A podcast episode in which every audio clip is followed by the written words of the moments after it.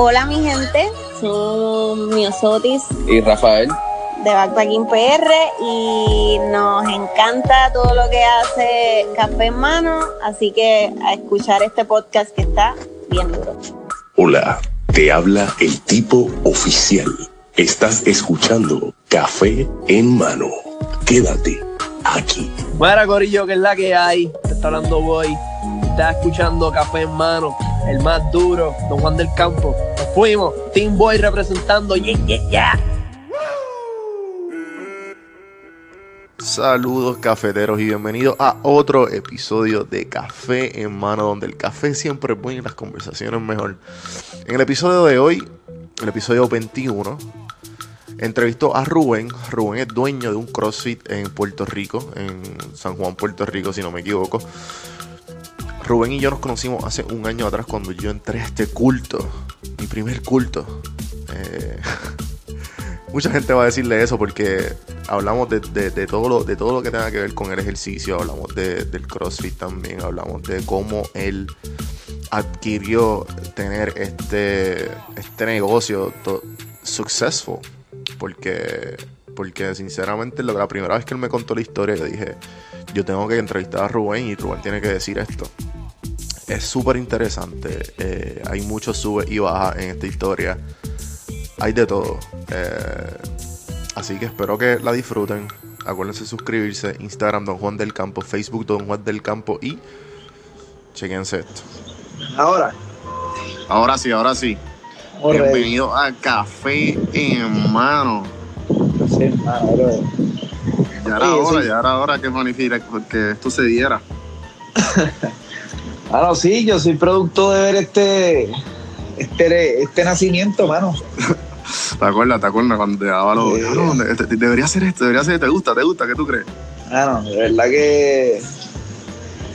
De verdad que te... Mano, en verdad uno se siente orgulloso a veces, tú sabes, de, las personas que, que, persiguen, tú sabes, ciertas cosas y no les importa lo que la gente diga. Porque déjame decirte que eso que tú estás haciendo ahora mismo, yo lo encuentro es relativamente difícil hacer y ser consistente y tú sabes que la gente sí, sí, sí, sí, no, lo que pasa es que, mira, de, lo que yo he tenido experiencia de esto de, la consistencia, es que la gente siempre dice, sí, sí, eso es fácil, eso lo puede hacer cualquiera. pues dale, hazlo. bueno, sacar abdominales, eso es fácil, exacto, cualquiera. Exacto. Bueno, sí, sí, sí. Claro, claro, no, no. Este, la gente dice sí, como que lo, lo pone de, como, como que lo pone así, de, es fácil decirlo, pero cuando viene el momento de hacerlo, como que... Mano, si fuera tan fácil, todo el mundo lo haría. Sí, sí, todo, todo, todo yo digo que todo es posible con la dedicación correcta. Eh, yo no sé, yo no sé si llegaste a ver alguna vez este hecho, tuviste Master of None, ¿sabes cuál es?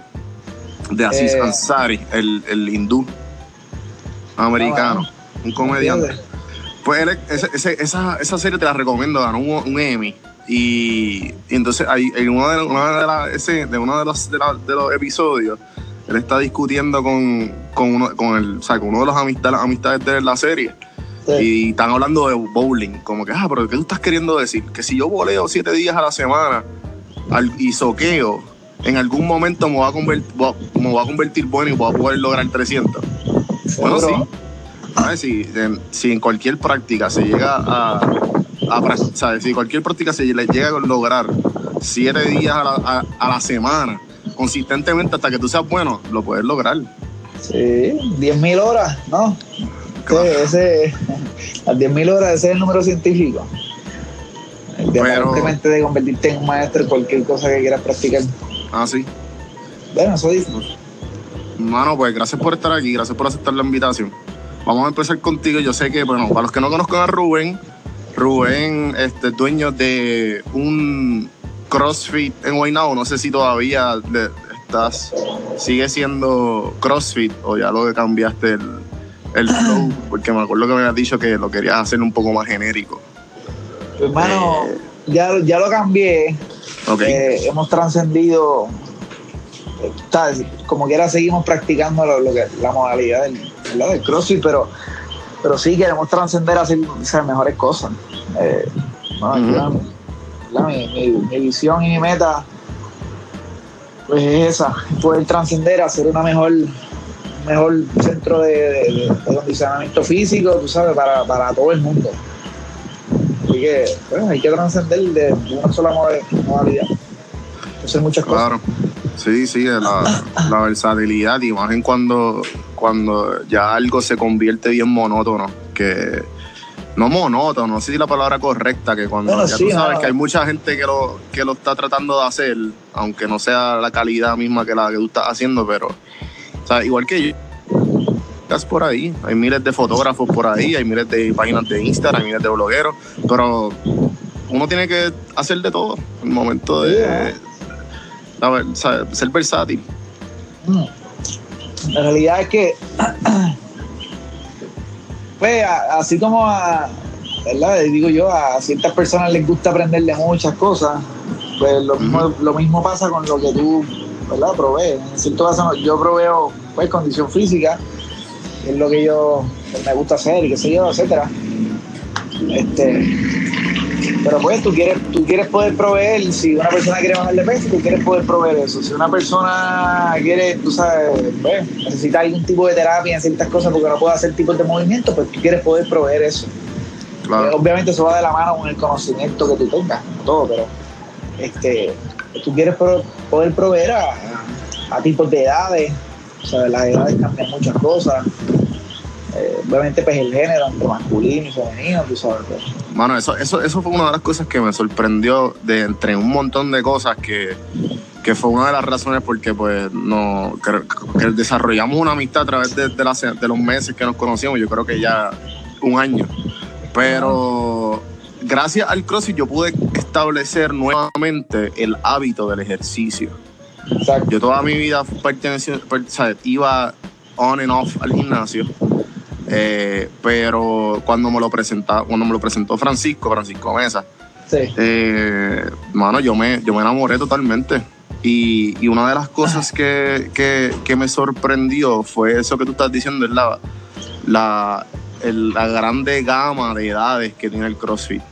Sí, mano. Decirte, eh, yo, yo, pienso que parte de lo que hace el CrossFit, no, el CrossFit es la, la un nombre de lo que es CrossFit como tal, lo que representa, pero lo que hacen ellos en su base, que obviamente pues, es hacer ejercicio. Parte de lo que los ha hecho ser lo que son no es tanto el ejercicio, es más la comunidad.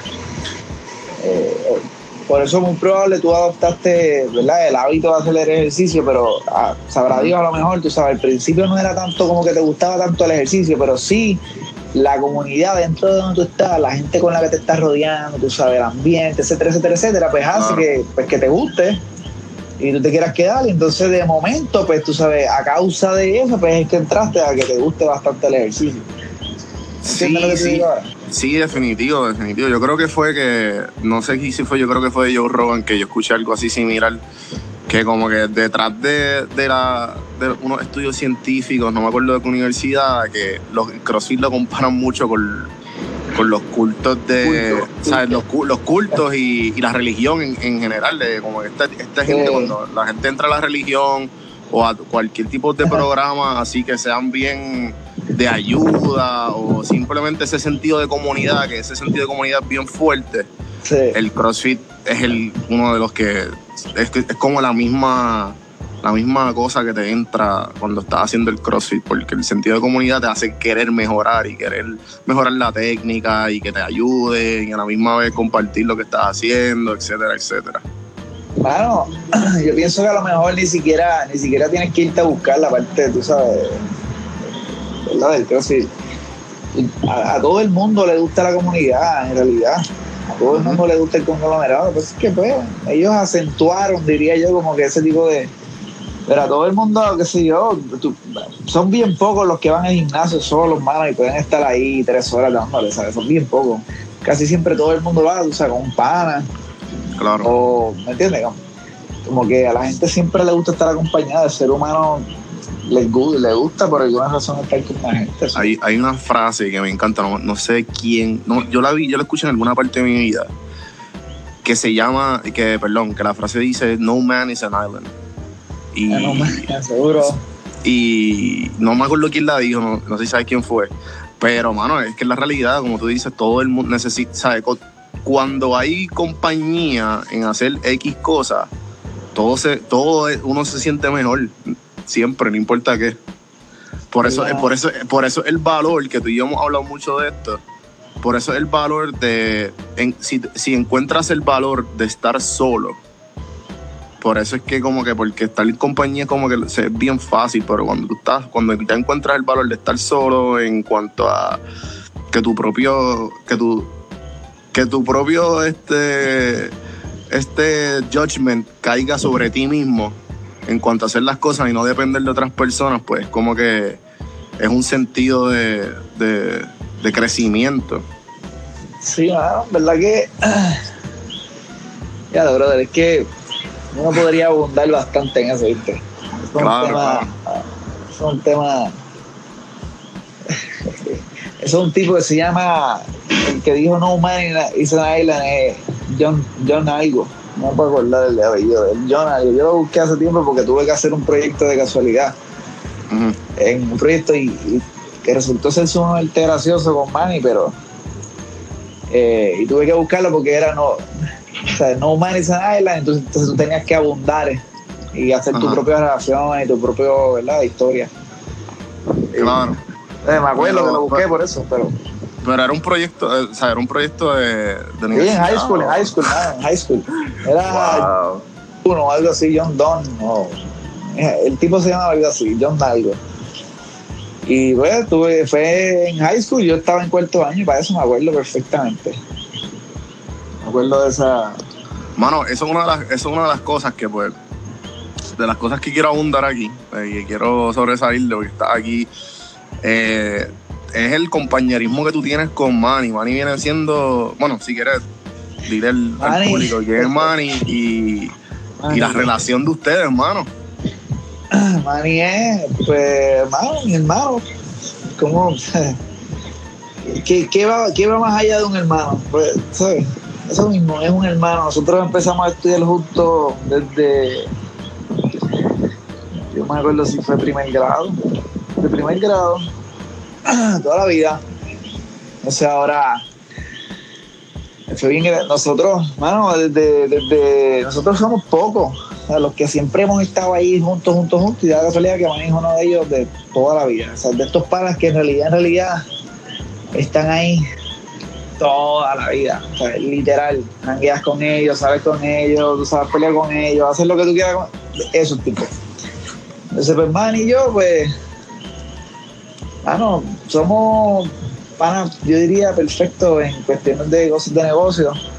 Este, cuando yo decidí montar Vida Una, pues fue.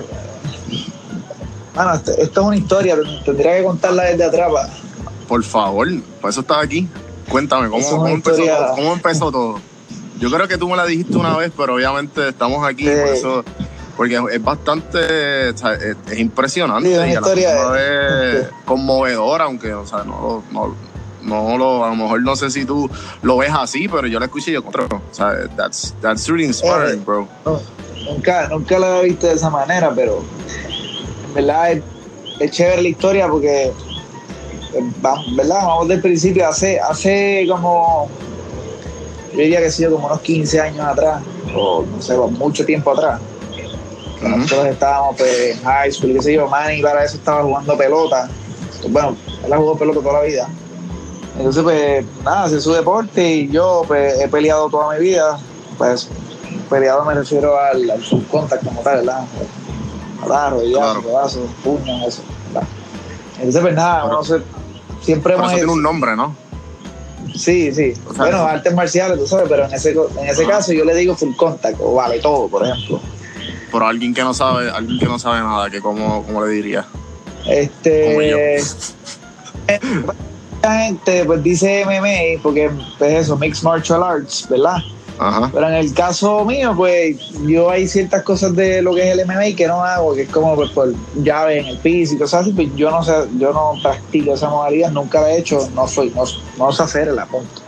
A lo mejor Ok. tú sabes, de defensa propia, pues, me- o sea, lo he practicado boberías como que a veces y eso, pero no. O sea, no le he dedicado el tiempo como los 20 años, 25 años, qué sé yo, que llevo peleando, ¿me entiendes? Muchos años. Pero tú sabes, a lo que, a lo que quería llegar era que, pues, que siempre hemos sido atletas. Eh, yo jugué Claro. baloncesto desde que yo me puedo ni acordar, desde 4 o 5 años. Manny también fue, tú sabes, super atleta, desde, desde nene, todos corrimos, hicimos salto a lo largo, salto a lo alto, pesas, jabalina, disco, 200, 300, 100 metros, la milla, toda esa mierda. O sea, que todos hemos sido atletas, por lo menos él y yo. Este, en eso, pues obviamente, el Manny siempre ha sido eh, diría yo, tú sabes, una persona súper dotada en la, en la parte física. El tipo nació para ser atleta. A ver, Ese tipo de personas que tú dices, coño, ese tipo, ¿sabes? Tienen una habilidad innata de hacer cualquier cosa que tenga que ver eh, con algo físico. No sé si tú has conocido gente así, pero últimamente No, pues tengo mucha gente. Manny- Manny sobresale de toda la gente que yo este, he conocido en, en ese ámbito. El tipo es una persona que, pues, eh, físicamente, en cuestiones de atletismo, pues el tipo es bueno. Me da gracia porque es que eh, el año que estuve en vida una, eh, yo me acuerdo, bueno, Manny, Manny uno de los coaches que, para los que son de CrossFit, los que saben lo que es CrossFit, los que no saben lo que es CrossFit, CrossFit, pues ponen en la pizarra, ponen los diferentes ejercicios. Hay un coach que te lo explica y está pendiente a, a- a que, pues, que, que lo desarrolles o que te ayuda a desarrollarlo bien. Y pues Manny es uno de los coaches que usualmente es el que da la clase.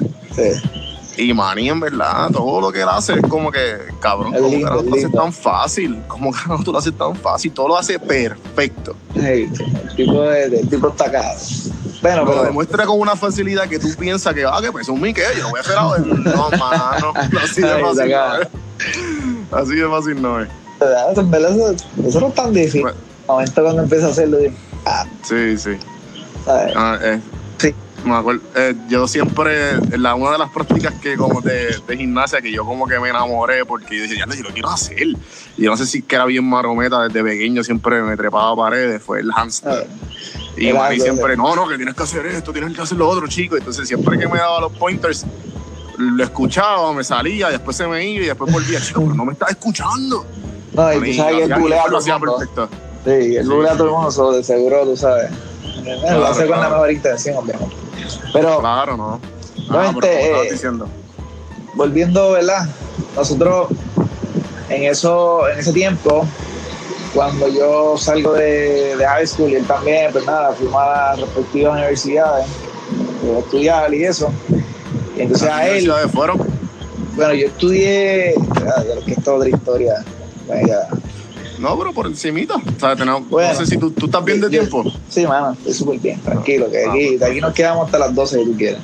Perfecto. Pero eh, lo que pasa es que yo no sé jugar pelota, ¿verdad? Yo no juego pelota. Entonces fue bien gracioso porque cuando estaba en high school, pues me querían dar una beca por, por me pusieron a pichar ahí, rap, o sea, como que el último año, pa- mierda, yo no sé ni, yo no me acuerdo quién fue el que me puso a pichar allí. Y resulta pues que yo tiraba duro, tú sabes, como que pues, tiraba duro, pero yo nunca he sido bueno jugando pelota, nunca me interesó la pelota y nunca me ha gustado el deporte, o sea, no, no, le- no me he puesto a como que a ver el juego, no, no me gusta. Y entonces pues, me querían dar una beca porque de la casualidad mi papá conocía a una gente que trabajaba en la Universidad de Puerto Rico, tú sabes, trabajando con, con la parte de, no sé, de, la- de las becas de atletismo. Y me querían dar una beca por ser pitcher jugando pelota. Eh, entonces, pues, nada, por eso te digo que respectivas universidades, porque entonces eh, Manny se va a jugar la pelota de verdad, como que como se supone. Entonces a mí me iban a dar esa beca y de la casualidad que me ponga a joder y a. No sé, me acuerdo qué carajo hice, que me jodí el hombro. Entonces ya me habían cogido, había entrado, pero creo que el primer año era algo de un tryout o una jodienda así, que tú no puedes jugar en el equipo per se, pero tienes que practicar con el equipo. Y yo estaba literalmente acabando, o sea, empecé. Y le dije, mira, yo estoy lastimado, me duele el hombro, ya puedo jugar. Y el tipo, pues, ah, básicamente me sacaron para el carajo, nunca pude hacer nada. O sea, nunca jugué, nunca. Pero sí, estuve en la Yupi, yo diría que sí, dos semanas, algo así, no, no sé. Entonces, pues ya estaba tarde, porque entonces nunca hice proceso de matrícula, fue un revolú, mano. La cosa es que entra, a esto, pues entro en la Intel. Ok. Pero súper tardío, o sea, yo no hice nada de matrícula, yo no hice nada. Eh, entré súper tarde. Entonces, pues una vez ya estaba en la Intel, pues me quedé en la Intel, ahí lo seguí y hice la, pues, la- los tres bachilleratos, las dos maestrías, todo. ¿Tú hiciste tres bachilleratos? Sí, sí, tres, tres bachilleratos y dos maestrías. Pero, sí, pero es bichería, porque en realidad es como que tú, o sea, si estás, estás estudiando mercadeo, por ejemplo, pues podías coger como las, las concentraciones que te faltaban y cogías, qué sé yo, pues, recursos humanos y cogías las concentraciones que te faltaban y cogías gerencia, ¿me entiendes? Sí, cogías como, vamos a poner como seis créditos de cada concentración más y ya tenías tres O sea, bachilleratos. a- algo así. So, pues, hermano, en verdad bichería es como que, pero sí, Sí, sí, no, cuentan, entiendo. cuentan. O sea, Sí, cuentan. olvídate, lo- el papel lo dice. pues, El papel lo pues, dice. So, el papel aguanta todo, pues. Ok, I got three. Pero me voy a estudiar la Intel, me sigue jugando. Entonces, yo me acuerdo que. Me acuerdo que nosotros queríamos montar. Yo le dije a él, porque para eso yo estaba bien metido en la pelea, y yo le dije a él, como que. Ya lo vamos a montar un sitio de training, brother, que soy del garaje, porque nos gustaba mucho entrenar. Y. Te estoy diciendo, era un, era un nene. Estoy saliendo de high school. ¿Para qué año fue esto? Ya. Yo tenía, qué sé yo, 18, 19 años. Ahí empezó el, ahí empezó el sueño. Ahí empezó, mano, acabando de. Ese fue. Mm, bien loco porque en eso a Manny lo firman, o sea, lo draftean. Y yo estaba con él en gimnasio, hacho, que me acuerdo, cuando, cuando pasó en la ronda 16, me acuerdo. Este, lo cogen y nada, así nos emocionamos bien brutal, ay, a la puñeta que se va a ganar. El cabrón sale corriendo del gym, o sea, se fue para el, se fue el carajo. Creo que yo también lo hubiera hecho, ¿verdad? Entonces, Ah, ok. pues, hermano, la vida, la vida dio su vuelta y yo seguí por mi lado, él sigue por el suyo. Obviamente se fue a jugar para Arizona, allá para el carajo, allá por el lado y jugando. O sea, estuvo muchos años jugando. Obviamente sí, siempre hemos hablado por teléfono, pero yo creo que semanalmente por todos esos años este, nos hemos visto, pero obviamente él venía para acá y de todo, o sea, siempre nos vemos. Sí, no ha sido, no ha sido, ajá, no ha sido ese pana que como que te desconectas por 15 años, ahora lo viste y es como que, ah, tú eres mi mejor amigo. No, no, no, no ha sido así, nunca nos hemos desconectado. Este, y entonces en eso, pues yo pues tengo el otro negocio, que es el otro mío, el otro negocio mío de, de restauración, el de los techos y la pintura y ese. Entonces yo en eso, pues empecé en eso bien joven, pero nunca pensé que iba a hacer una compañía en eso. So, yo hago mi compañía, yo tenía, qué sé yo, 20 años. Este, Pero ¿cómo, cómo, hiciste, ¿cómo hiciste esta compañía? ¿De dónde viene el...? el o sea, Eh. por qué- por- ¿Tenías tres bachilleratos? ¿Tenías dos maestrías ya para los 20 o todavía no lo habías acabado? eh, no, no, no había acabado. No había acabado. Y lo que pasa es que, obviamente, ya, tú, ya tú estabas haciendo tu ingreso propio de, de- de este negocio. bueno, tengo que hacerlo porque yo era un pelado, yo era un nene, mano, estaba chavo, entonces uno quiere janguear, quiere joder, y pues, necesita chavo.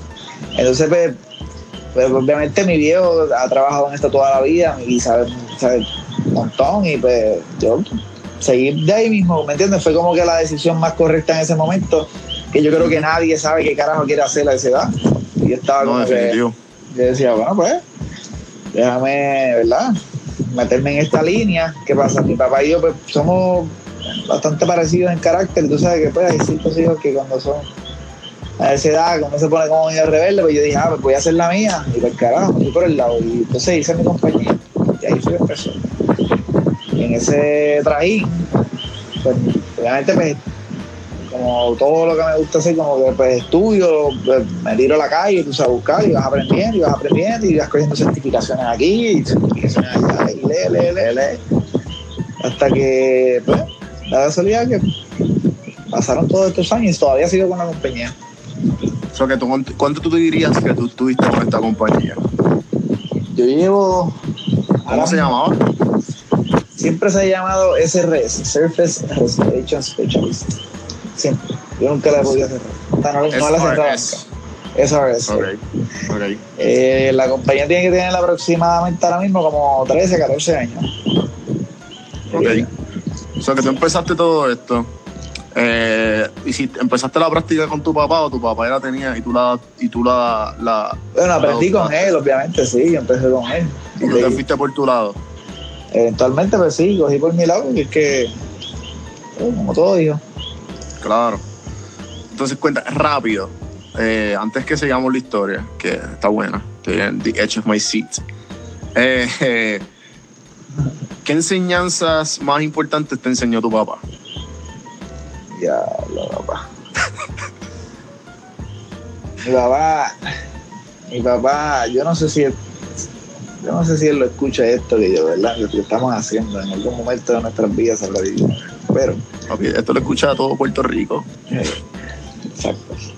Mi papá es un tipo, tú sabes, bien brillante, es una persona bien brillante, y qué sé yo, y pues. mi papá tiene mucha, porque a, a pesar de que es una persona bien brillante, una persona bien rara. Tú puedes preguntarle a cualquier, a cualquier persona que conozca a mi papá, o cualquier, tú sabes, pana que conozca a mi papá, y tú le vas a decir, tú sabes su nombre, Abelardo, que se llama Abelardo Nieves, ¿verdad? Y, te van a decir, papá, ese tipo está, o sea, ese, otra, ese, otro, ese tipo es otra cosa. No, o sea, otra cosa me refiero que por un tipo raro, o sea, mi papá es raro. Eh, eh, hermano, es raro. No sé cómo explicar, explicarte de otra manera. Entonces, pues, hermano, tú sabes, cuando tú me preguntas, tú me dices eso, como que qué tipo de enseñanza es el que ha dado, hermano, me ha dado muchas. Muchas buenas, tú sabes, pero también, pues, las enseñanzas indirectas no tan buenas. Sin pensar la primera que te viene a la mente. No seas puta de nadie. Wow, en serio. Ujú. Esa es la, de las mejores que me han dicho. No seas puta de nadie. Mano, y da la casualidad que me he regido muchas cosas en mi vida bajo ese statement. Nunca seas puta de nadie. ¿A qué, qué le, qué le puedes, como que, a qué, a, a qué se refiere o a qué tú piensas que, a, a qué lo ha adaptado? eh, mano, muchas cosas. No seas puta de nadie quiere decir, tú sabes, si ahora todo el mundo se pone rojo, tú te vas a poner rojo. Si todo el mundo se tira del risco, tú te tiras del risco. Este, o sea, siempre, siempre mantén tu línea y sé tú, sé original porque eres tú, porque eres no seas puta de nadie, no te dejes que te cojan de pendejo, no te dejes que te estén mangoneando, tú sabes como él dice, eh, que te estén moviendo de la bala como le salen los cojones, eso. Sea, date, date- date tu lugar, date tu, tu respeto. como que ese tipo de cosas, pues eso. No seas puta de nadie, no estés cogiendo sobornos de nadie. Si vas a hacer las cosas, pues las haces bien. Eh, ese, eh, básicamente, es- significa eso. Claro. Hay una frase que me acuerda mucho de, de Mark Twain, Ay, Juan, que, que, me, que, que me acordó de eso, lo que estás diciendo, que dice, que la leí hace poco en el libro de Tim Ferriss, de Tools of Titans, sí. que dice, when you, cuando estás caminando con, cuando estás haciendo las otras cosas que está haciendo el público, it's time to stop y reevaluar tu vida, hacer las Exactamente. cosas diferentes. Exactamente. Bueno, y tú sabes qué. O sea, sí, yo encuentro que sí. y Es que tienes que ser original, tienes que ser tú, piensa en ti, mano, qué sé yo. No es que no, uno no, ¿verdad? no ayude y no, no quiera, ¿verdad? Ayudar a la gente, sea lo que sea, pero uno siempre tiene que, digo yo, es una sola vida, mano. ¿Qué carajo, qué más tú puedes hacer? Tienes que ver cuál es tu capacidad, no la capacidad que puedan.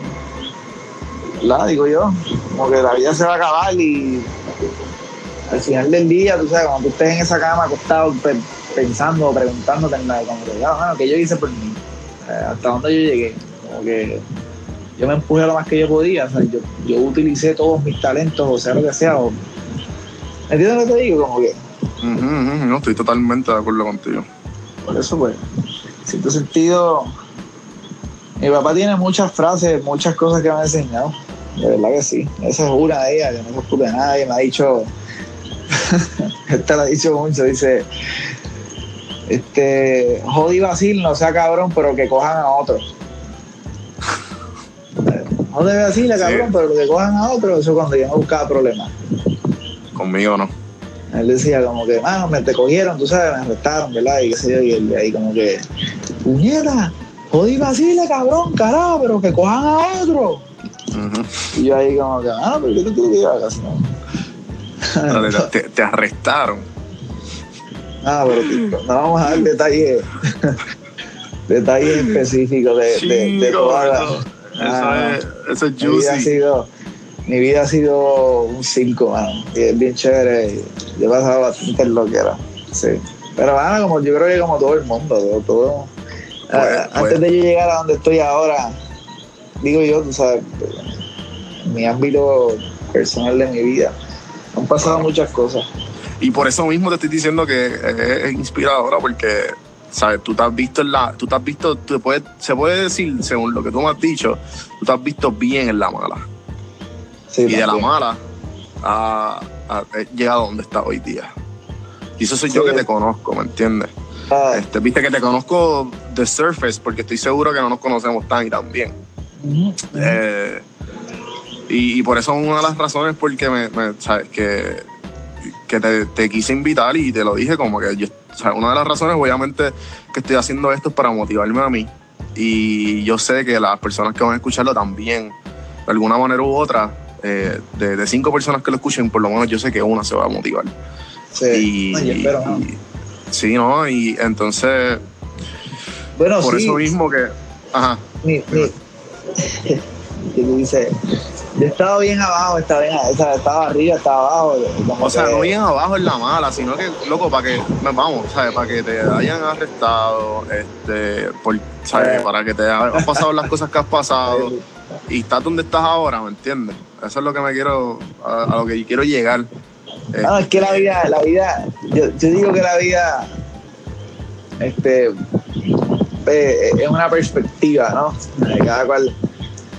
Yo estaba hablando con alguien de esto los otros días, yo le estoy explicando, ¿verdad? Mi punto de vista. Es como, si tú tienes un papá alcohólico, ¿verdad? Que tiene dos hijos, entonces uno de ellos era alcohólico y el otro no. Tú le preguntas al hijo alcohólico y te va a decir que pues es alcohólico porque a lo mejor su papá era alcohólico. Eso fue lo que aprendió. Entonces tú le preguntas al otro hijo que no es alcohólico y le preguntas por qué no es alcohólico y dice, bueno, porque mi papá lo vivió todos los días y pues yo no quise seguir su camino, ¿no? Pues, es en base a perspectiva, eh, depende de cómo tú puedas ver. Los dos nenes salieron del mismo padre, ¿no? Entonces yo estaba abajo, pero o sea, para yo estar aquí donde yo estoy hoy, que, mano, no tiene nada que ver porque estoy, tú sabes, unsatisfied with myself, pero no estoy de donde quiero llegar, no estoy ni cerca de lo que quiero hacer, eh, de mis metas, tú sabes, mis ambiciones. No porque no soy una persona feliz conmigo mismo, ni porque nada de eso, nada de eso, no, al revés. Ujú, Soy, yo soy una persona excesivamente feliz y, o sea, con mi vida misma y estoy súper bien, ¿sabes? Yo no, no, no me pasa eso. Pero el estar abajo, sí, mano, me, han- me han pasado, ¿verdad? Yo no sé qué tan abajo significa, o sea, sea mi historia como tal, pero No, no, sí, o sea, mano, me las he visto, me las he visto, me las he visto bien cool en un momento dado. y me las he visto, mano, con siete pesos en la cuenta como por un mes, tú sabes.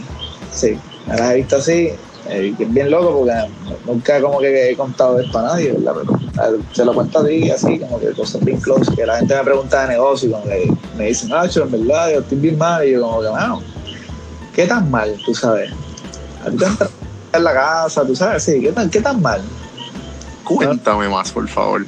Ah, no, no tan a- como que, ah, ok, está bien, no, Eso, eh, eso de la perspectiva es bien importante porque, mira, eh, por lo menos yo creo que fue hace unos años atrás, fue uno de los primeros libros que a mí me hizo tener ese switch de la perspectiva, que fue el de Sam Harris, se llama Wake Up. Y es como, se llama Without Religion. Es como este libro que básicamente te, te- te- te da los, los comienzos de meditación y de la perspectiva. Y hay una, hay una de, la- de las partes del libro que él dice, bueno, vamos a poner un ejemplo. Vamos a poner que tu casa se le explota un tubo y, se, y el cuarto se jodió. Y entonces tú vas al cuarto y tú te jodiste. O sea, tú entras al cuarto y se chavo. Pero entonces, ¿qué tú puedes hacer cuando tú entras al cuarto? Decir, diablo, no, todo lo que perdí, todo lo que tengo que gastar. O tú puedes decir, diablo, mano, qué bueno que no fueron aguas negras. Y seguir con tu día y resolverlo. Porque imagínate tú si, si, si- si ese tubo hubiese sido aguas negras, ¿me entiendes? Exactamente, mano. De verdad que. y fíjate, tú lo dices, y, y obviamente yo creo. Pero yo también pienso que culturalmente el puertorriqueño siempre tira como para joderse, yo no sé por qué carajo. Eh, no, no, no quiero decir que todo el mundo, pero en vez de pensar así, ¿sabes? yo he conocido bien pocas personas que son así, como que, ¿sabes? Son personas bien optimistas, son personas que, bueno, ante cualquier cara, tú sabes, te sonríen y le están pasando unas cosas bien malas, brother, y, y- y tú no lo sabes porque si tú no le preguntas y hasta que indagas, indagas, indagas, y por fin, y el tipo te dice, bueno, pues yo estoy pasando por esto, por esto, y tú dices como que, diablo, man, y este tipo está aquí, tú sabes, te da una sonrisa todos los días, te trata súper bien, y en serio, mano, tú estás viviendo, ¿sabes? Estás pasando así, man, que te, que te han quitado la casa, que tienes que estar viviendo con pana, ¿me entiendes? Como que ese tipo de cosas, de verdad que, que no sé cómo, cómo vamos a montarlo, mano, de verdad que Sí, son bien eh, pocas las personas. Culturalmente aquí siempre se ven así. Ah, si hay un tapón, ah, cabrón, ah, puñeta, la luz, qué sé yo, se jodió algo, me y puñeta, taca, taca, y como que, ¿me entiendes? Pues, que viven en, en- en quejándose 24-7 cuando no hay por qué quejarse. Mira, la vida es muy corta para tú estar, Ay, eh, sí, eh, mano. en un, tú, tú estar enfocándote en un sentimiento negativo. No vale la pena. Mano, pero tú sabes que yo creo, yo creo que es que te la hacen bien difícil no quejarte, ¿viste? Claro, ¿sabes? Siempre Uy. están los amigos que van a escuchar tus mierdas y van a escuchar todo, ¿sabes? Porque para eso son los amigos, mano, para, No, para, para escuchar tus mierdas y decir, mira, Que siempre pasa algo, mano, siempre pasa algo, mano, algo bien. Pero tú sabes, volvemos, es, es- es perspectiva. Claro. Ey, yo me acuerdo que, yo me acuerdo que cuando pasó el huracán María hace, ¿verdad? Otros días. Que entró todo el agua bien cabrón, entró mi casa y se inundó toda la casa. Y yo me acuerdo que yo estaba remodelando, o sea, había un montón de polvo en el piso, qué sé yo. Y yo le digo a Silvia, le digo que, coño, mamá, pues, este, Silvia es la, la mujer de mis sueños, pues, por la gente que no sepa. Y yo le digo, por lo menos no tuvimos que, ¿sabes? Tuvimos que sacar el agua, obviamente el mapa y qué sé yo. Y después no tuvimos que, ¿verdad? Que pasar el mapa. Ya se nos mojó toda la casa, se recoge el agua y... O sea que por lo menos, por lo menos, pues, tú tienes que mirar dentro de todo lo que malo que está pasando, por lo menos el poquito bien que está. Eh, Ya, sí, no, definitivo, estoy de acuerdo contigo. Ya que estamos hablando de este tema de, de la cultura, te quiero hacer una pregunta. Eh, del 1 al 10, ¿cuán raro tú eres? Oh shit. Del 1 al 10. Bueno, raro clasificándose. Ya lo raro puede abundar bastantes cosas. ¿viste? Raro, raro. eh, ah, no, no sé, si tú le preguntas a lo mejor la- a, Silvia, te va a decir que un 10. Yo diría, yo no soy raro, yo no, yo no creo que yo sea raro, yo creo que. Yo creo que sí, sí, si me pones, qué sé yo, dentro de un grupo de cinco personas, yo a lo mejor soy el más raro. O sea, en conversaciones o algo, o cosas que le gusten, pero no porque, no porque yo creo que sea raro, simplemente porque he tenido a lo mejor otro tipo de, de gustos, no sé. No, no creo que sea raro per se. No, pero puede, puede que sea relativamente raro ante mucha gente, sí. Eh, no sé qué no, creo, Bueno. no, no digo un 10, pero No, claro. puede que sea raro, sí. Este, por- pregunto porque es que para, para tú tener, para uno, o sea, una persona tener X o Y cosas que ha sido bastante successful, tú tienes que pensar diferente. Tienes que tener la perspectiva diferente. Eso es lo que estamos hablando de la perspectiva, como que, ¿sabes? Una persona común te va a ver raro. Sí, mano. Tú sabes qué, mano. Eh, oye, ¿qué, qué, qué, qué pregunta más chévere. Este, no sé de qué, qué tanto tiempo tú tengas, pero. Y tú sabes que yo hablo mierda, mano. que a mí me gusta No, no. abundar en este tipo de cosas, tú sabes. Pero es bien chévere la pregunta que tú me haces porque ah, hoy día, hoy por hoy, tengo otra perspectiva bien diferente a lo que podía pensar antes. Este, en, en- en ese sentido, tú sabes, del ámbito de negocio. Mano, cualquier persona, literalmente, sea raro o no, puede montar un negocio. Yo, yo creo que tiene, no, yo creo que tiene que ver más, no tanto con la rareza, tú sabes, de, que tú eres del 0.01% que de verdad quieres ser empresario, ¿no? No tanto con eso, porque si tú pones a pensar, el empresario no es, es mucho más que un punto porque todo lo que está alrededor de nosotros, o sea, el que inventó el podcast es un, es un empresario, ¿me entiendes? El que, o sea, que todo el mundo es un empresario en cualquier cosa somos muchos los empresarios, pero cualquier, cualquier persona, sea raro o no, puede ser empresario. Y de verdad que yo diría más que tiene que ver con la con la meta, cuál es el gol tuyo como persona, no tú quieres llegar, que tú te quieres probar, ese tipo de cosas, ¿no? Pero raro sí pienso que es el que sobresale por encima de todos esos empresarios. Eso sí yo lo considero bastante raro. Porque si tú para pensar, son muy pocos los que la gente, tú sabes, puede señalar por ahí, como que, mano, qué sé yo, Steve Jobs, Warren Buffett, Bill Gates, etcétera, etcétera. Ellos están como que por encima del, por encima del, por encima del, por encima del punto 001%. Entonces, pues, para mí, eso sí son raros. Ellos tienen algún tipo de trade que no mucha gente tiene. Eh, el, trade me refiero como que al rasgo. Diría que por algo están ahí. Sí, la, rareza de, lo común. Exacto. Y, no es que sean raros personalmente, pero sí como que pues, pudieron tener la idea de lo que sea que los hizo llegar a ese punto y pues. Sí, tipo tipo Elon Musk ahora que está haciendo todas esas cosas y Elon Musk nadie, que nadie lo entiende que pero él sigue rompiendo barreras todo lo que da. Y, y los mosques el papá de los pollitos. y poniendo el, futuro de, nuestro, de nuestra historia. Le está haciendo historia ahora mismo. Básicamente. Bueno, ya hizo historia. Claro. Hay que, hay que Elon, Elon Musk es el papá de los pollitos. No vamos a entrar en él, pero. Eh. Bueno, vamos a. Eh, nos nos eh, desviamos un poco, pero para eso estamos aquí. Eh, me dijiste que pues hiciste tu compañía, me diste las enseñanzas de tu papá, me hablaste de tu papá, me, tu papá te enseñó todo lo que todo lo que él había hecho a través de los años. Abriste tu compañía, ¿a qué edad? tu primera compañía. A los, yo diría 19, 20 años. Bueno, aquí, ya lo, eso del, papá es una pregunta bien loca. Sí, una pregunta bien chévere. Después abundaremos en eso bien. Entonces, hiciste tu primera compañía, SRS. Sí. Y, te fue bastante bien.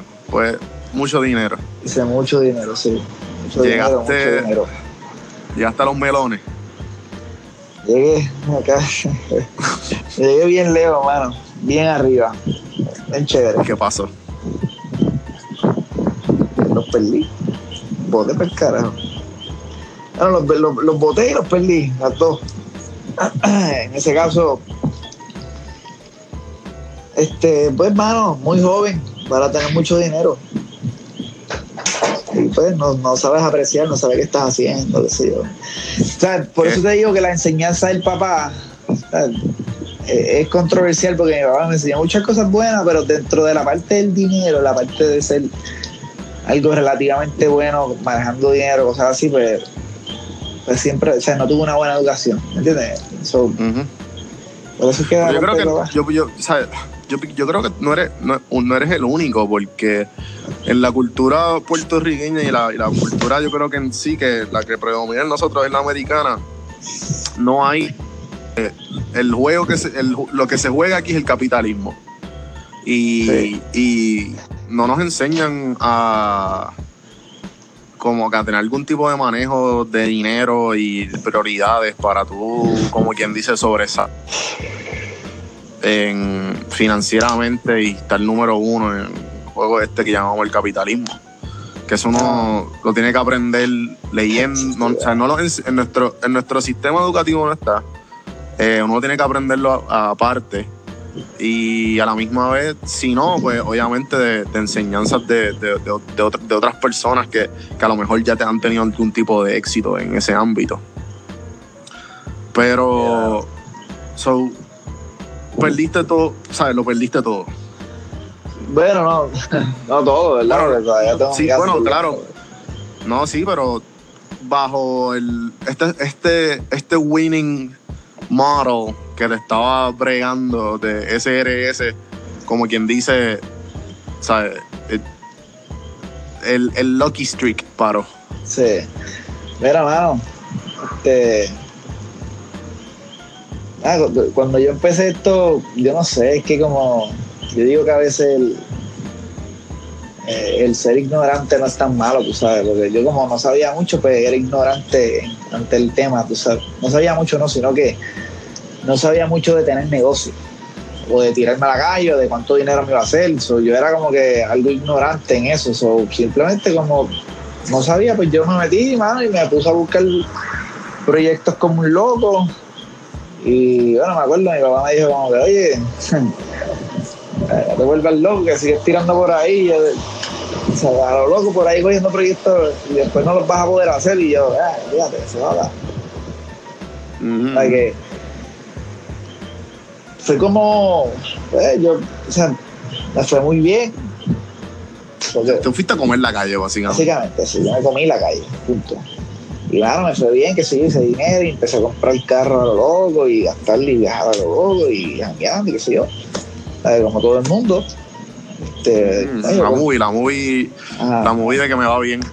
sí, una movie, sí, básicamente. Y pues ahí tú quieres enseñar y bueno, yo compré mi casa, yo tenía 24 cuando compré mi casa, imagínate. 24 años. Entonces la compré, qué sé yo, y gasté un huevo de pesos en la casa, por eso mismo, o sea, que son errores que uno va comet- cometiendo. Este, So, so, entonces, hablas de los errores, hablas de la ignorancia, hablas de que, que mano, que te iba bien y de momento te, te paró de ir bien. sí. ¿Qué, qué tú le recomendarías ahora a ese Rubén? Que le está Oh, yendo bien.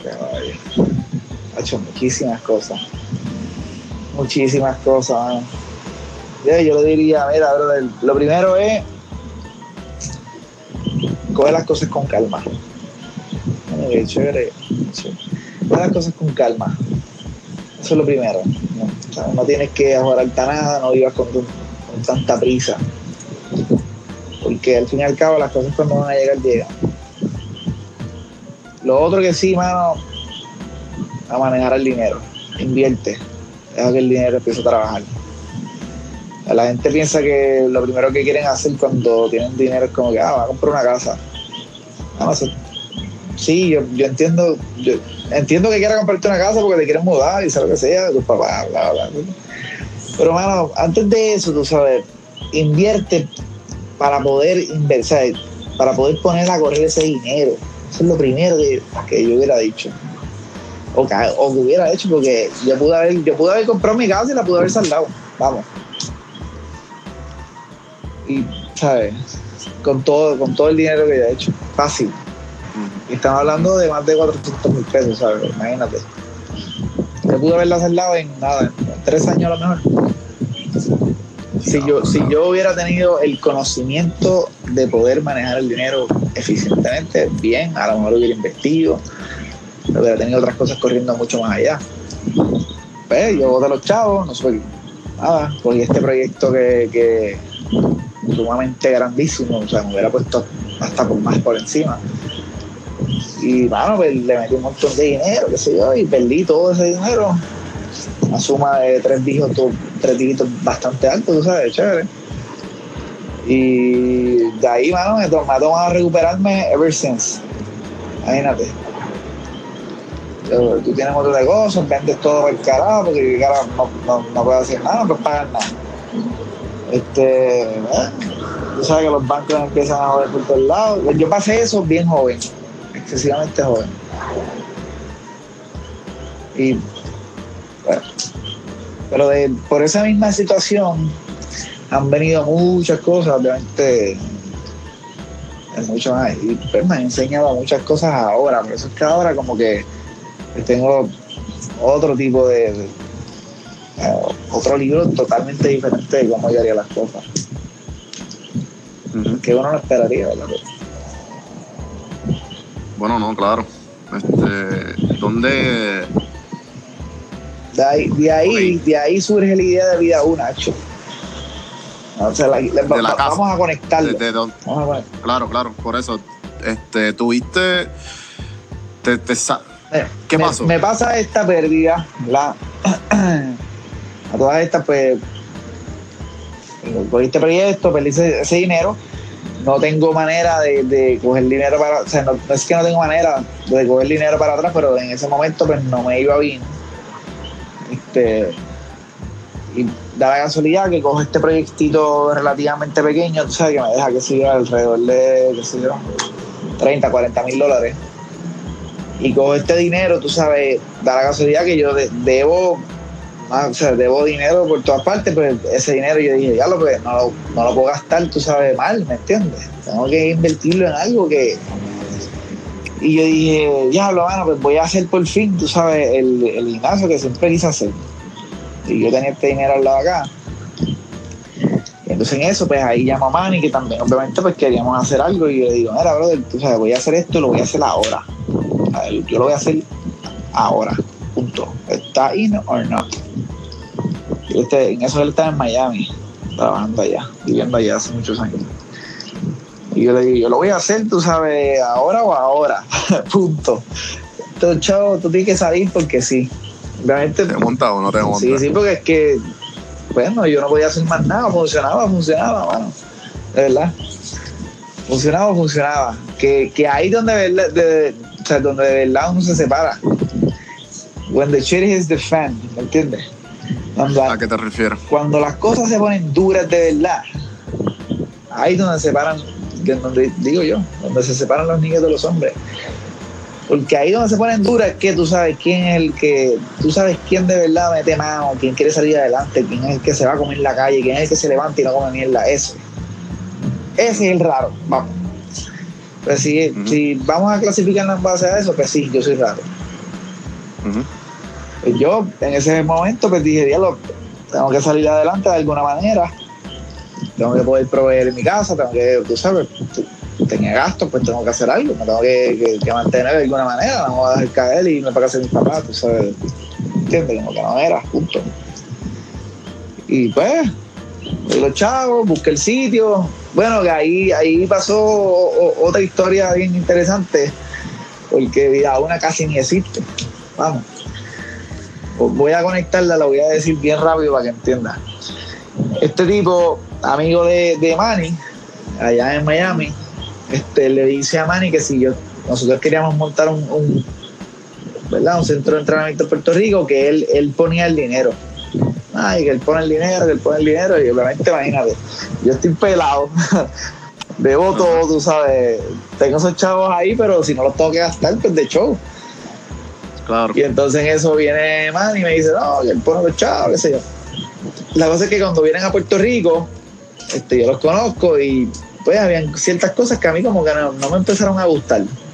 Y yo, ¿sabes? De la manera en que hablaban, él vino con la familia.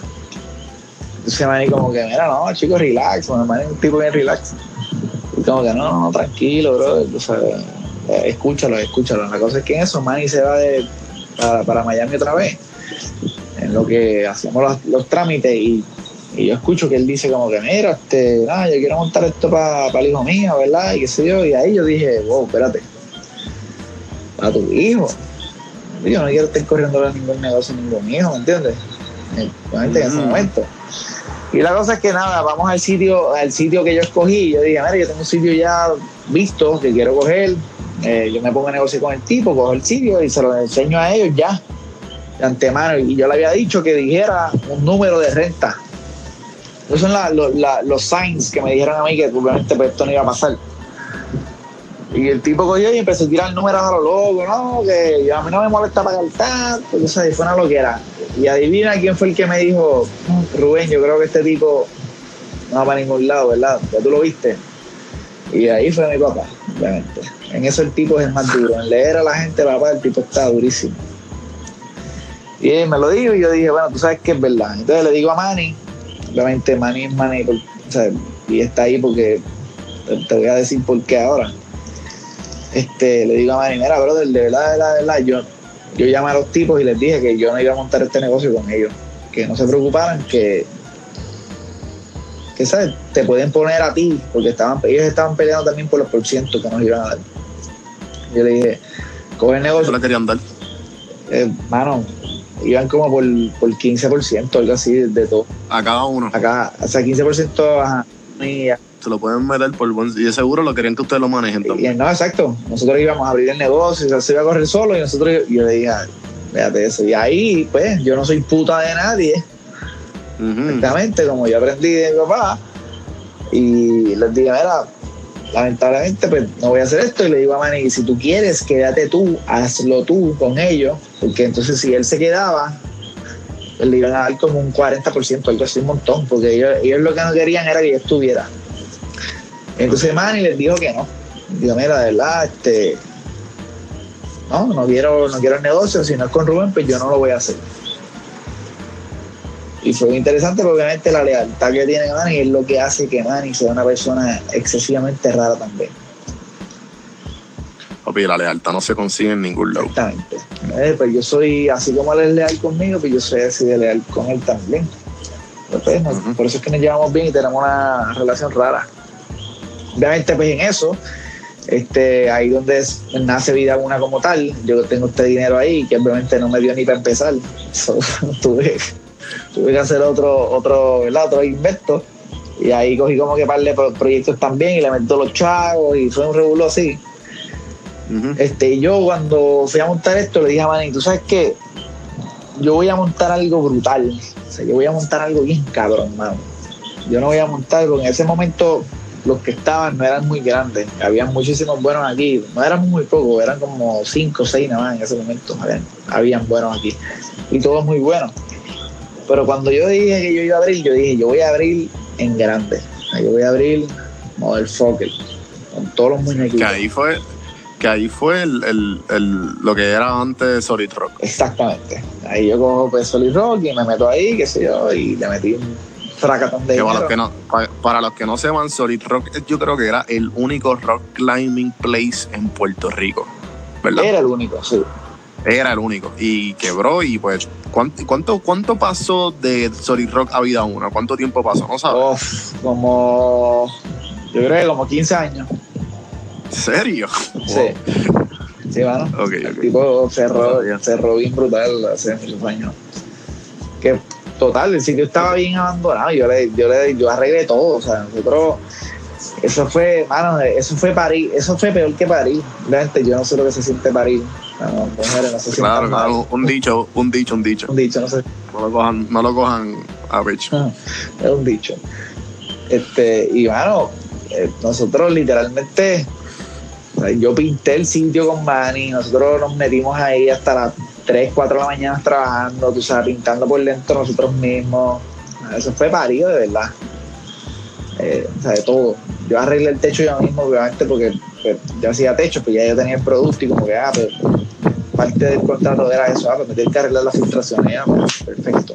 Tú me das tanto que yo te arreglo esta filtración así. Y mano, yo hice el, el sitio nuevo, yo mandé a poner postes, yo mandé, o sea, básicamente todo. Realmente, fast forward, dos años, pasan dos años y qué sé yo, y el, el allá nos quiso sacarle el local y ahí fue donde nosotros nos cambiamos, y entonces pues conseguimos el local de ahora, que es mucho más grande. Y pues, yo había hecho un, arreglo con el dueño pasado, que si nos sacaba, pues nos tenía que pagar una cantidad de dinero y así, uno como que oye eso, le sigue invirtiendo y mano, al sol de hoy, es lo que es hoy. Diantre, mano. Sí, sí, Entonces, entonces, me interesa. Cuando tú dijiste ahorita que, que ahí es que ahí es que se hacen, ahí es que se como quien dice, se ponen los huevos a peseta.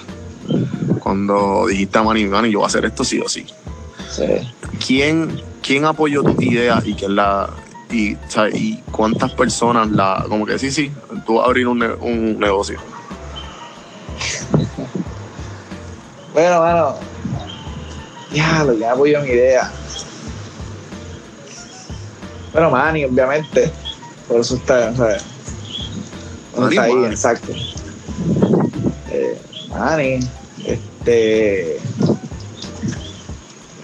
Ah, bueno, yo tengo amigos buenos, buenos, que son mis hermanos. Este, y uno de ellos en particular, que es mi, mi compadre, que es mi hermano a la vida. Como, es como man, imagínate. Este, pues él, obviamente. Mi mamá estaba un poco pues, reacia, porque yo no sé, mi papá igual. Mi mamá decía que no era buena idea, ¿no? ¿Serio? Sí, loco. Eh, eso es del, mano, yo pude haber hecho muchos negocios y por estar escuchando a los papás de uno, te puedo decir de negocios que hoy día son millonarios y yo tuve esa idea hace años atrás, años atrás, imagínate. Y si lo hubiera hecho, me hubiera hecho millonario, pero no mierda, por escuchar. Sí, sí. yo creo que. No, claro, claro. De ahí, este. Y ahí, no sé. hablamos de los haters. De los haters, En ese momento, si hubieron o todavía hay. Pues, papi, si los haters siempre están, esto es Puerto Rico, bro. Aquí todo el fucking mundo es fucking hater. Perdonando, mano, pero es que es verdad. Aquí la cultura de aquí es eso, es como que te, te quieren pisar por alguna fucking razón y tú no entiendes ni nadie sabe ni por qué carajo. Entonces, bueno, tú sabes que me enseñó mi papá bien cabrón. Bueno, eso, mano, que tú te alegras por los, por los logros de otras personas, tú quieres ayudar a la gente. Mi papá, te digo, el viejo mío es un tipo bien súper dadivoso. Y si, tú, si él tenía mil pesos, tú estás pelado, te, te da los mil, mano.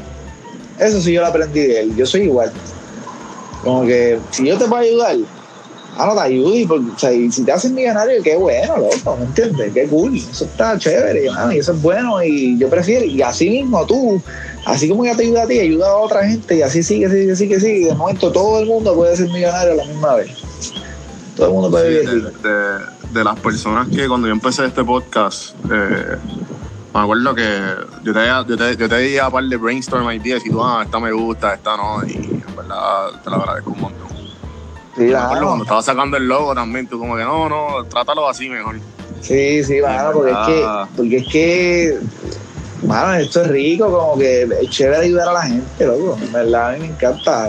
bueno, por eso tengo el negocio ¿sabes? que también que tengo, ¿me entiendes? Como que a mí me gusta ver los cambios en la gente, como que a mí me gusta ver el gordito que rebajó 20 libras, y tú ves que ahora se quita la camisa porque tiene porque ahora tiene ese confidence encima de que todavía sigue Soy yo, ese soy yo. Ah, no, pero tú sabes que eso es cool, eso es chévere porque todo el mundo, no importa cómo tú estés, no importa cómo tú te veas, cómo te sientas, todo el mundo tiene que tener ese confidence consigo mismo. Y entonces yo digo, mano, qué chévere, tú sabes que, que, que hay gente ahí que de verdad, de verdad, de verdad piensan que, no sé, como que eso le, les da un montón, mano. Y a mí me gusta eso. Por eso es que pues, me, gusta ayudar. Y, el puertorriqueño da la casualidad que no, que, que es como que, ok, vamos, tú vas a una oficina aquí y te tratan, tú sabes, como que, ah, eso es para allá, qué sé yo. Y, Sí, como que el, humanismo de como que querer ayudar no es bien raro que tú, tú Sí, bueno, la gente sí, el puertorriqueño se ayuda, no es como que no se ayude. Y mira, y mira cuando pasó María, que todo el mundo, todo el mundo se está dando la mano, ¿sabes? No es que no se ayude. Fue, fue, bien, fue impresionante. Sí, sí. Pero. Lo que María causó. Pero pasa, tú sabes, seis meses y Ahora, si, si, estás en la luz y te quedaste sin gasolina, papi, y te pasan por el lado, ah, mira, tú tarde. Eso es lo que a veces, y lo mismo con los negocios, tú, montaste algo que te fue bien. Y a veces como que, ah, pues yo le quiero montar uno al lado. Y, o sea, quiero que estés bien, pero no mejor que ellos. Eso es lo que... Sí, como... Eso yo lo hablé con, con el último invitado de Chicho Rodríguez, que, que él como que habla mucho, o sea, hablamos, hablamos una gran parte de la conversación fue eso, de como que en Puerto Rico la gente, si te va bien, si te va viendo bien, como que te quieren quitar de la cima. Mucha gente te quiere quitar de la cima y.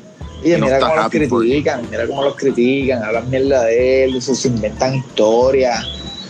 ¿Sabes? No, que si. ¿sabes? Se inventan cosas estúpidas. La gente, la gente a veces. Yo no sé. En esto, pero obviamente a mí, a mí me ha pasado un montón. Yo estoy seguro que dentro de la comunidad, muy bien seguro, de, de, ni hablan, olvídate. Mil cosas. Sí. Sí, no, me, me, me, me voy a imaginar. Sí, pues, imagínate. Ah, que si este, si lo otro, y obviamente pues, uno en el negocio pues, tiene un cierto tipo de, verdad de seriedad. Sí, porque es que, porque es que uno, como que en ese tipo de negocio, lo que es el CrossFit, la gente es, es un es un negocio habitual y al ser habitual tú vas a ver mucho de las personas, o que tú, tú empiezas a conocer las personas más de lo que de lo que sí, aparentan, o sea, de lo que aparentan ser, pues tú las ves un poquito más allá por el hecho de que ya pues tú, tú sabes cuando la persona está pasándola bien mal, Sí. cuando sabes como que hasta dónde llega, este, todo ese tipo de cosas como que, que te enseñan como que el the real essence of the of the person. Exacto. Y, y algo bien loco, como que me imagino que tú llevas un montón de años, pues me imagino todo tipo de personas que empiezan con este guille. como que sí, sí. Y de momento como que tú los ves poco a poco como que humbling. eh, eh, que se, se van este, poniendo un poco más humildes a, a todo lo que es el proceso de, de- del CrossFit o, hacen. o a cómo hacer hacen el approach a, la misma comunidad. Definitivo. No, definitivo, pero eh, a, mí me, a mí me encanta el CrossFit, ¿sabes? Como que la comunidad que representa y la gente del negocio, chévere. ¿Cómo- ¿Por qué? ¿Por qué tú crees que el CrossFit tiene tanto bad rep? Mano, ¿sabes? Ay, bueno, eso. es que eso yo digo que es aquí también. Es como que por eso mismo.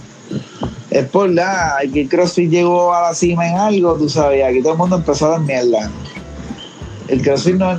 Entonces, obviamente, ven lo que está en la televisión, esos tipos que son unos animales, las mujeres que son unas bestias, tú sabes, tú las hacen cosas que de verdad son inhumanas. Y ya todo el mundo cree que eso, eso es CrossFit. Ah, voy a joder la espalda. Entonces aquí pues, tiene gente haciendo unas loqueras también. Y de momento, brother, pasan unas cosas que. que y pues se, se sigue regando, se sigue regando y siguen hablando mierda por aquí y por allá. Y de momento. Pero ¿Cómo, cómo tú cambiarías ese, ese. ¿Cómo tú cambiarías o cómo tú crees que lo estás haciendo? Ese CrossFit eh, vibe de, Bueno, de- bueno. de la negatividad.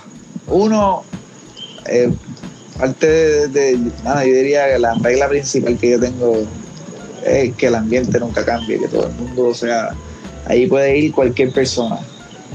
Mi negocio puede ir cualquier, cualquier persona, mano, para que se sienta cool, se sienta chévere, que haga ejercicio, se sienta, o sea, cualquier meta que tú tengas. A mí no me interesa, es más, yo, yo creo que yo te lo he dicho, a mí no me interesan los, los- ningún atleta que quiera ser elite, que, que esté por encima de... A mí me gusta la gente bien regular, las que empezaron como yo, bien regular. Ah, pues, quiero rebajar un par de libritas, o simplemente, mano, vengo aquí a botar estrés, o simplemente quiero rebajar un par de libras y tú sabes estar healthy, ¿me entiendes? No es por más nada. O, pues, yo quiero ponerme más fuerte, obviamente todo va evolucionando y ahora tú quieres saber hasta dónde tú puedes llegar. Pero esa es la gente que a mí me gusta. La gente regular y ese es parte de lo que yo quiero allí, que el, ambiente sea bien cool, bien chévere. Así como yo diría que, bueno, yo diría que si hubiera un- una camarita dentro de cada CrossFit en el mundo, todo el mundo, eso le quitaría ese rep a cualquiera. Automático. Porque tú vas a ver que hay gente bien cool, bien regular, todo el mundo pasándola bien, con música y haciendo ejercicio. That's. Ujú. Que, bueno, es que ah, es algo bien loco porque es como una, una constante competencia contigo mismo el, el CrossFit. Eh, Y con los demás también.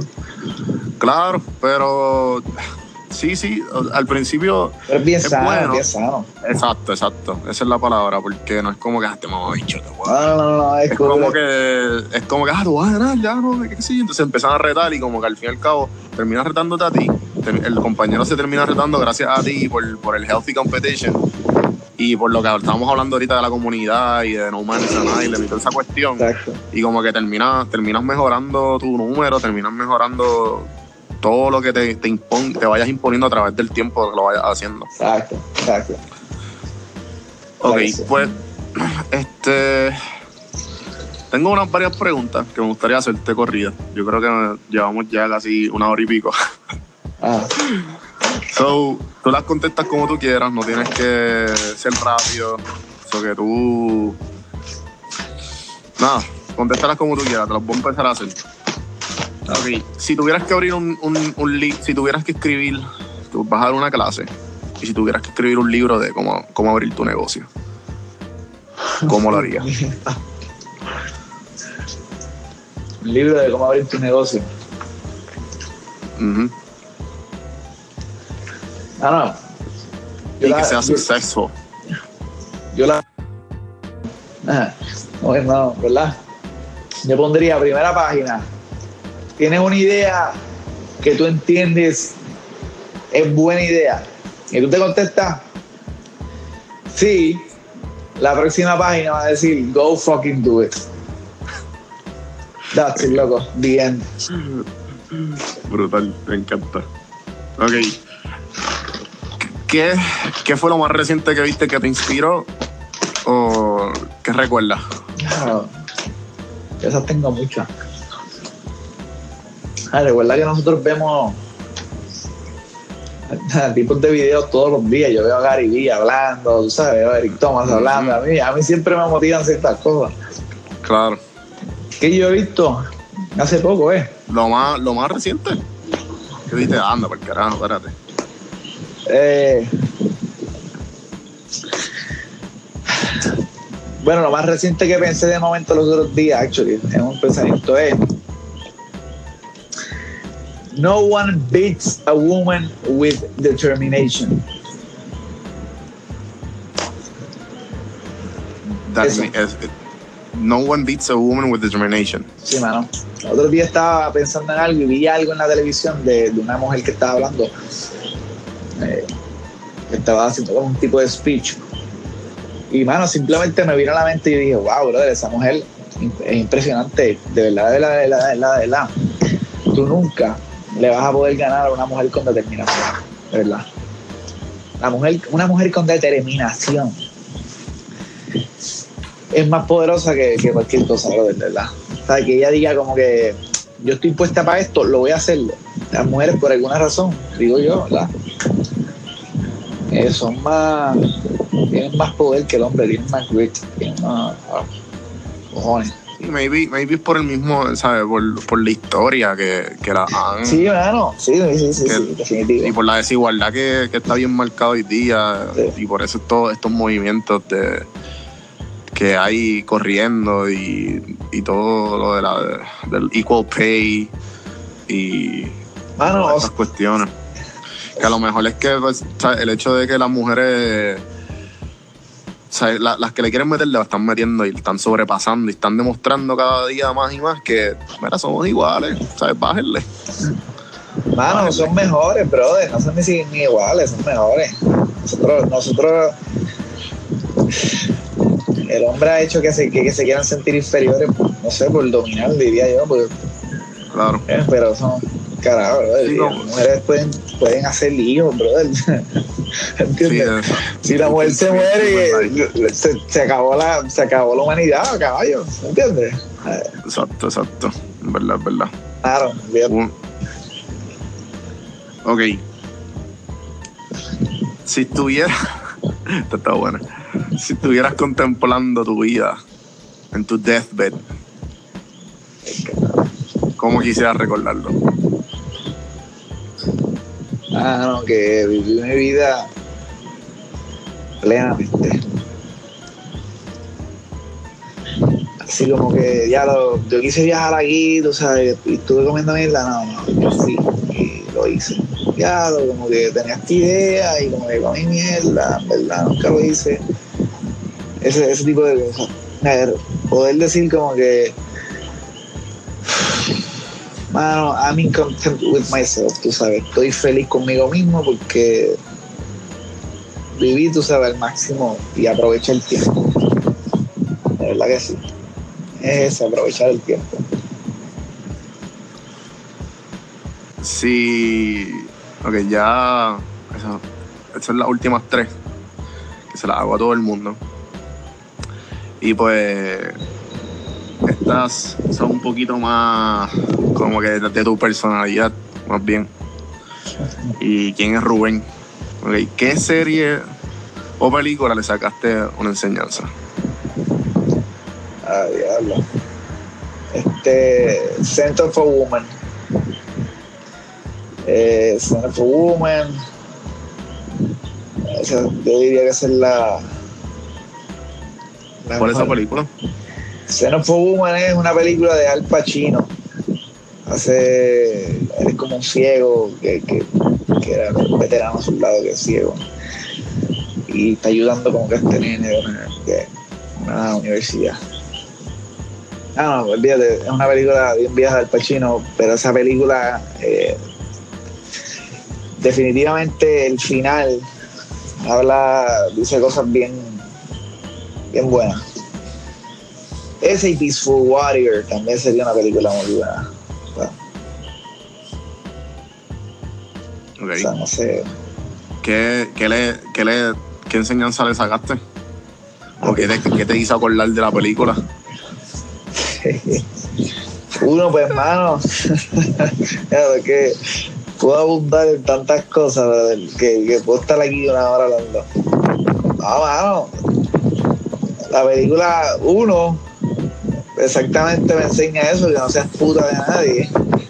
me lo recalca. Ok. Este, que la integridad es bien importante, bien importante, ser íntegro con uno mismo, sobre todo. Ser una persona bien íntegra con uno mismo. Eh, obviamente volvemos, ¿no? si lo llevas hasta allá es eso, no ser puta de nadie, siempre ser tú. Este y mano, ser leal. Es que tienes que ver esa escena. La sé de memoria, te la puedo estar recibiendo. Te, la puedo plagiar completamente ahora mismo. Métele. No, no, no, tranquilo, tranquilo, es larga. La voy a ver, no te preocupes. Creo que es larga, es larga. Ok, ¿qué, ¿qué libro le regalarías a tu hijo o hija? Diablo, caballo, que yo pregunto. Uno nada más. El primero, cuando desarrollen pensamiento crítico, ¿qué tú le regalarías? Diablo, brother, no, no, esa pregunta no te la puedo contestar. No, es- bueno.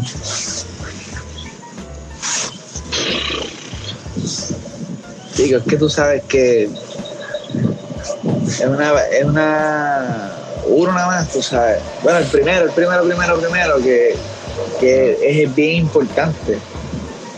Ese primer libro que es bien importante, hija.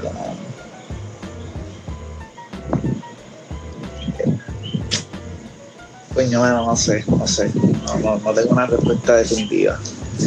Hay varios, hay varios libros. Pero a lo mejor ni siquiera, ni a lo mejor ni siquiera un libro que yo le daría yo personalmente. Top no, three. no. Top 5. Top 3. Bueno, hay un libro que se llama Relentless. Este, Es el del entrenador de Michael Jordan. sí.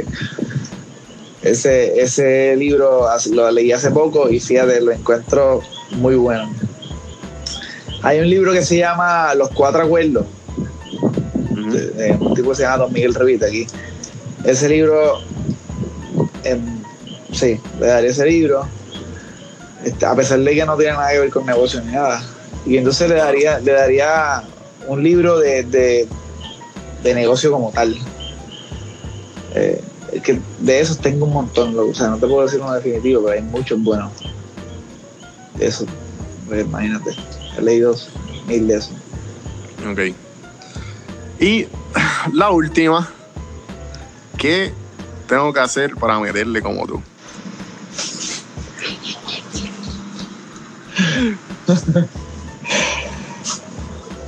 Ah, meterle como yo.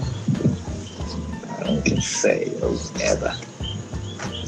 Ah, no. Esa, es la, esa es la mejor respuesta que me han dado. Sí, yo, cabrón. Cabrón, métele flow, cabrón, dale duro, brother, no te quites. Yo, yo soy, mano, yo, yo creo, yo creo que. Yo creo que la vida es una, brother. Eso mismo, la vida es una, y es tan bella y está tan, está tan gufiada, loco, que simplemente tú te pones a pensar y, de verdad, la vida es tan y tan y tan corta, tan y tan y tan corta. Imagínate, una vida, ¿sabes? Una vida se hace en nueve meses. Mira lo corta en realidad, en realidad, en realidad, que si tú lo miras en, piensa que no hay reloj. No hay reloj, no existe reloj. Nueve meses se hace una vida, punto. ¿Tú sabes lo rápido que eso es? Imagínate la vida. No pasa en nada. Yo tengo treinta y pico de años, bro. Ya mismo tengo 40, ya mismo tengo 50, ya mismo tengo 60 y cuando tú en touch. Es eso, ¿eh? No tengas miedo a nada, de la nada, nada, así como estás haciendo ahora, mano, me encanta, bro, el que de verdad, de verdad me, me- me encanta. Me gusta, me Gracias, gusta la gente empresaria, me gustan los que no le tienen fucking miedo a nada, mano, y la meten duro y para adelante, canto de cabrones, y que es la que hay. Pero no te gusta, bro, de darle como, tú sabes. Y, y después como están arriba, ay, este cabrón, ¿verdad? Cho? Pero tú sabes que, bitch, y déjame decirte cómo lo hice también para que lo hagas tú. Y así puedes, puedes hablar mierda de verdad. Eso es lo bonito de eso. Rubén, gracias por aceptar esta invitación. En verdad fue un honor tenerte aquí. ¿La pasaste bien? Mano, cool, me siento una conversación así, tú sabes, gufiado. Está chévere, mano. Qué bueno. Mano, y de verdad que gracias, gracias por acompañarme en esta noche. O sea, hiciste mi ritual del vino mucho, mucho más, mucho más interesante, te lo juro. Yo que siempre bebo vino todas las noches, tú sabes. Este fue bien interesante. Yo, ya quisiera Bueno, yo poder pasar, tú sabes, mis rituales de vino aquí. Bueno, puedes llamar a de vino. Pero dale. brutal, hermano. No, este, pues estamos. O sea, te- espero que vuel- po- podremos tener otra conversación pronto. Y este, espero volverte a tener aquí, mano. Pero esta vez vamos a hacer la live. Video. Claro que sí, obligado, eso va. Boom. Eso va. Pronto irá a Puerto Rico y pronto nos veremos a meterle también a hacer el dropping. Tú sabes, papá, estamos aquí. Oye, gracias y nos, nos comunicamos. Dale, brother. Cuídate. Vamos a pasar bien.